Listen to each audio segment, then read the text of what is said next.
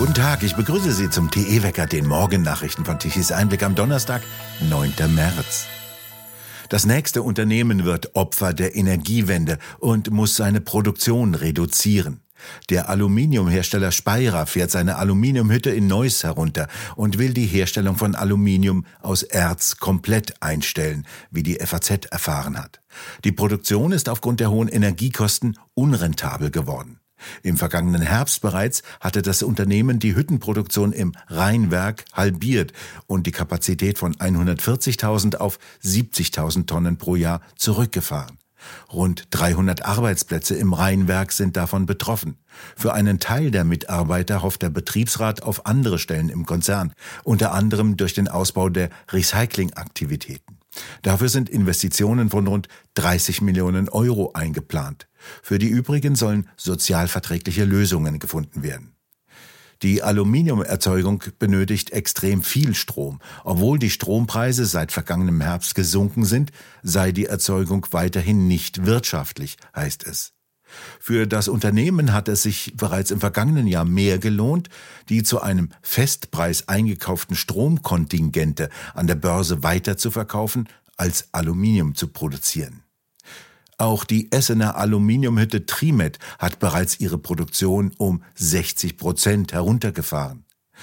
Die deutsche Erzeugung von Hüttenaluminium ist nach Angaben des Branchenverbandes im vergangenen Jahr um rund ein Drittel gesunken. Das Coronavirus ist aus dem Labor entwichen. Dies vertritt laut einem Bericht der New York Times das FBI, die wohl einflussreichste Polizeibehörde der Welt. In Deutschland ist Professor Roland Wiesendanger der prominenteste Vertreter der Laborhypothese für den Corona-Ursprung. Wiesendanger beruft sich dabei auf Zeugenberichte, dass in Wuhan höchst gefährliche Experimente durchgeführt wurden unter Sicherheitsbedingungen wie in einer Zahnarztpraxis. Für diese These wurde Wiesendanger von Anfang an scharf angegriffen und diffamiert. Die Diskussion über den Ursprung wurde als Verschwörungstheorie abgetan. Wiesendanger fordert jetzt in einem Gespräch mit Tichys Einblick etwas Ähnliches wie die Internationale Atomenergiebehörde als Aufsichtsbehörde einzuführen. Dies sei dringend erforderlich. Wenn es ein Laborunfall war, dann müssen wir ja ganz, ganz dringend jetzt äh, auch von der gesetzgeberischen Seite tätig werden. Wir müssen eben dafür Sorge tragen, dass diese hochrisikoreichen Experimente, bei denen man Viren letzten Endes an menschliche Zellen anpasst und damit auch diese gefährlichen Viren pandemiefähig macht. Das müssen wir verhindern durch eine entsprechende Gesetzgebung. Und wir brauchen auch internationale Abkommen, äh, um die Sicherheitsstandards zu verbessern, um den Informationstransfer zu verbessern und insgesamt auch einen Konsens international herbeizuführen, diese hochgefährliche Gain-of-Function-Forschung eben zu verbieten. Könnte man das so als internationale Virusforschungsbehörde charakterisieren, so wie es schon die Internationale Atomenergiebehörde gibt? Ja, also wir brauchen was Ähnliches wie die internationale Atomenergieaufsichtsbehörde. Das äh, ist tatsächlich eben dringend erforderlich. Bislang stützen sich sozusagen die Maßnahmen im Wesentlichen auf äh, atomare bzw. Kernenergiebedrohung und auch Bedrohung durch chemische Kampfstoffe. Aber es ist überhaupt nichts geregelt im Bereich der biologischen Erreger. Und hier hat sich eben insbesondere in den letzten Jahren unglaublich viel getan. Man kann heute relativ kostengünstig die Technologie äh, bereitstellen, um solche Viren künstlich zu erzeugen, die dann eben auch pandemiefähig werden können. Und äh, diesem extremen Gefahrenpotenzial müssen wir Rechnung tragen, auch von Seiten des Gesetzgebers. Das vollständige Gespräch mit Professor Roland Wiesendanger können Sie sich auf der Webseite von Tischis Einblick unter tischiseinblick.de anhören. Der Korruptionsskandal in der EU zieht weitere Kreise. Jetzt ist auch das Brüsseler Machtzentrum selbst betroffen, die Kommission. Der für Verkehr zuständige Generaldirektor Henrik Hololei flog neunmal kostenlos in der Business Class von Qatar Airways. Ein Unbedenklichkeitszeugnis stellte sich der Spitzenbeamte selbst aus. Wie das Portal Politico enthüllte, waren vier der Flüge direkt von der Regierung Katars oder mit ihr verbundenen Organisationen bezahlt worden. Sechs der Freiflüge fanden ausgerechnet dann statt, als die EU mit dem Emirat über ein Luftverkehrsabkommen verhandelte. Am Montag hatte der Ombudsmann der Europäischen Union die Kommission zur Stellungnahme aufgefordert, weil sich berechtigte Fragen über einen möglichen unberechtigten Einfluss Katars auf die Entscheidungen der Union stellten, so der Ombudsmann. Die Antwort machte den Skandal noch größer. Die Kommission hatte nämlich behauptet, dass für diese Reisen Interessenskonflikte sorgfältig erwogen und ausgeschlossen wurden. Die Kommission musste dann zugeben, dass Generaldirektor Hololei sich selbst dieses Zeugnis ausgestellt hatte. Am Dienstag stellte die Kommission dann nach öffentlicher Empörung fest, dass künftig nur noch Reisen von Kommissionsangehörigen durch Dritte finanziert werden dürften, wenn es sich um Regierungen der Mitgliedstaaten, die G7, G20 oder um die Vereinten Nationen handelt, oder um Universitäten, wenn es um akademische Veranstaltungen gehe. Die Affäre Hololei erweitert den sogenannten Qatargate-Korruptionsskandal. Mehrere EU-Parlamentsabgeordnete um die frühere Vizepräsidentin Eva Kaili und den Ex-Abgeordneten Panzeri wurden offenbar aus Katar und Marokko mit großen Geldsummen bestochen und sitzen seit einer Razzia im Dezember vergangenen Jahres in belgischer Untersuchungshaft. Der Chiphersteller Intel fordert nach einem Bloomberg-Bericht von der deutschen Regierung zusätzliche 4 bis 5 Milliarden Euro an Subventionen für den Bau eines Chipwerkes im Osten. Das Unternehmen hat den Baubeginn des Werkes, das mit staatlicher Unterstützung in Höhe von 6,8 Milliarden Euro in Magdeburg errichtet werden sollte, Ende letzten Jahres verschoben und sucht nun nach weiteren Mitteln. Intel hat mit einem massiven Ausbau seiner Produktionskapazitäten begonnen, um seine Führungsposition in der Branche wiederherzustellen und die Produktionsstandorte für wichtige Komponenten zu diversifizieren. Die sind derzeit in Ostasien konzentriert.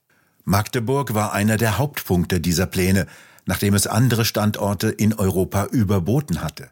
Seitdem jedoch sind die Energiepreise extrem unbeständig geworden und die Inflation hat die Bau- und Materialkosten in die Höhe getrieben.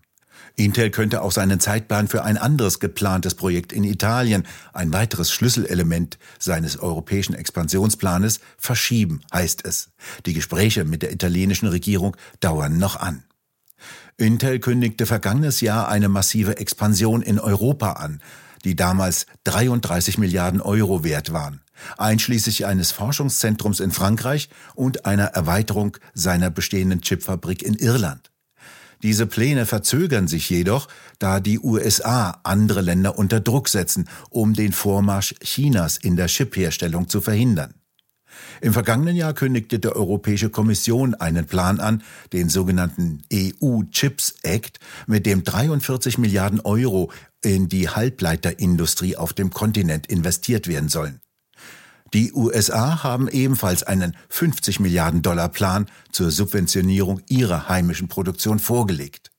Ursprünglich hatte Intel die Kosten für das Projekt in Deutschland mit 17 Milliarden Euro veranschlagt, rechnet jetzt aber mit 30 Milliarden Euro. Wie bei den meisten Projekten, die im Rahmen des EU-Chip-Gesetzes staatlich gefördert werden, rechnet Intel damit, dass etwa 40 Prozent seines Projektes subventioniert werden, heißt es in dem Bloomberg-Bericht. Das Unternehmen rechnet zwar mit staatlichen Mitteln, sei aber auch offen für andere Quellen staatlicher Unterstützung wie Steuererleichterungen oder Energiesubventionen. Bereits totgesagt, doch jetzt holen immer mehr Fluggesellschaften ihre Superflugzeuge wieder zurück in den Betrieb.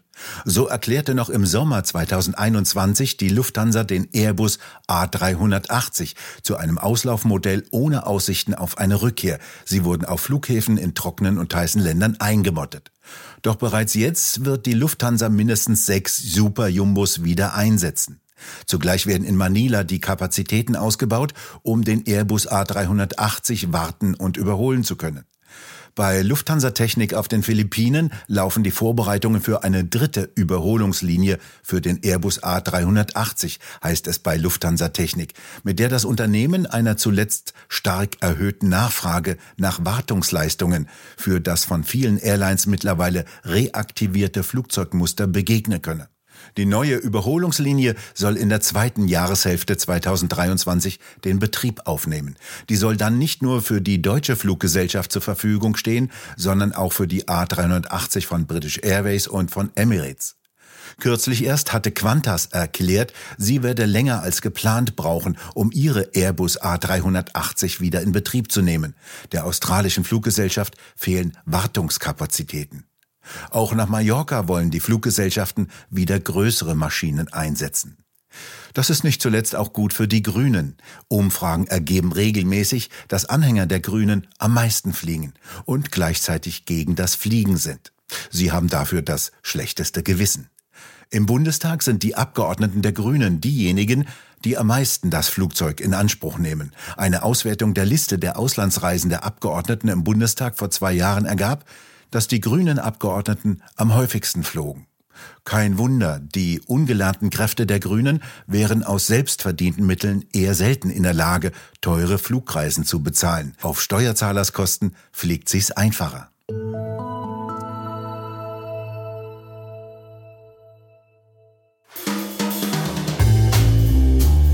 Endlich mit Aktien Geld verdienen. Professor Dr. Max Otte beantwortet Ihre Fragen zur Vermögensanlage. Herr Otte, Aktien mal rauf, mal runter, sind die heute noch eine wichtige Form der Vermögenssicherung bei solchen Ausschlägen, wie wir sie erlebt haben? Aktien sind für mich die wichtigste Form der Vermögenssicherung und auch Vermehrung, denn Aktien von Unternehmen sind Sachvermögen. Da geht zwar die Kurse mal rauf und runter, aber Unternehmen wie Nestle oder Coca-Cola überstehen Krisen, sie überstehen Inflation, sie werfen Dividende ab. Man muss natürlich mit den Kursschwankungen leben können. Deswegen ist äh, neben Aktien auch noch weitere Vermögensstreuung angesagt gesagt, aber Aktien sind eine ganz wichtige Säule. Sie möchten mehr über die Vermögensanlage in Liechtenstein nach der Methode von Professor Dr. Max Otte erfahren? Informieren Sie sich unter www.pi-kapitalanlage.de und vereinbaren Sie jetzt Ihr persönliches Informationsgespräch.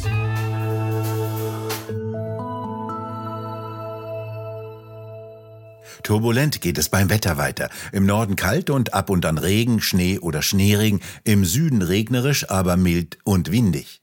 Bereits in der vergangenen Nacht war es im Süden teilweise sehr stürmisch und das bleibt heute auch weiterhin so. Eine ausgeprägte Luftmassengrenze trennt kalte Luft im Norden von milder im Süden.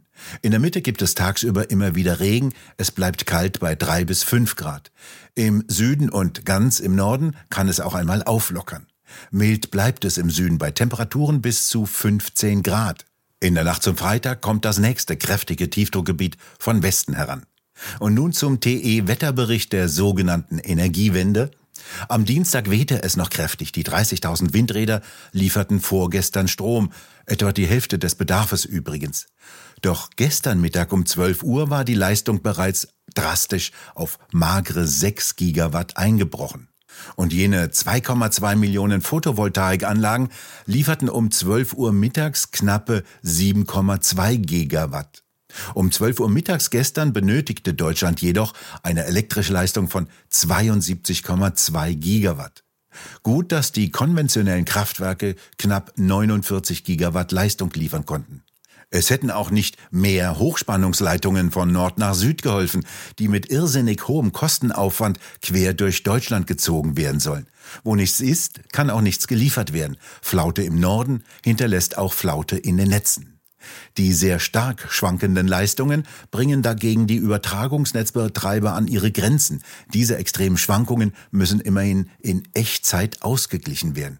Grünes war Bonspiel mit der Energieversorgung eines Landes.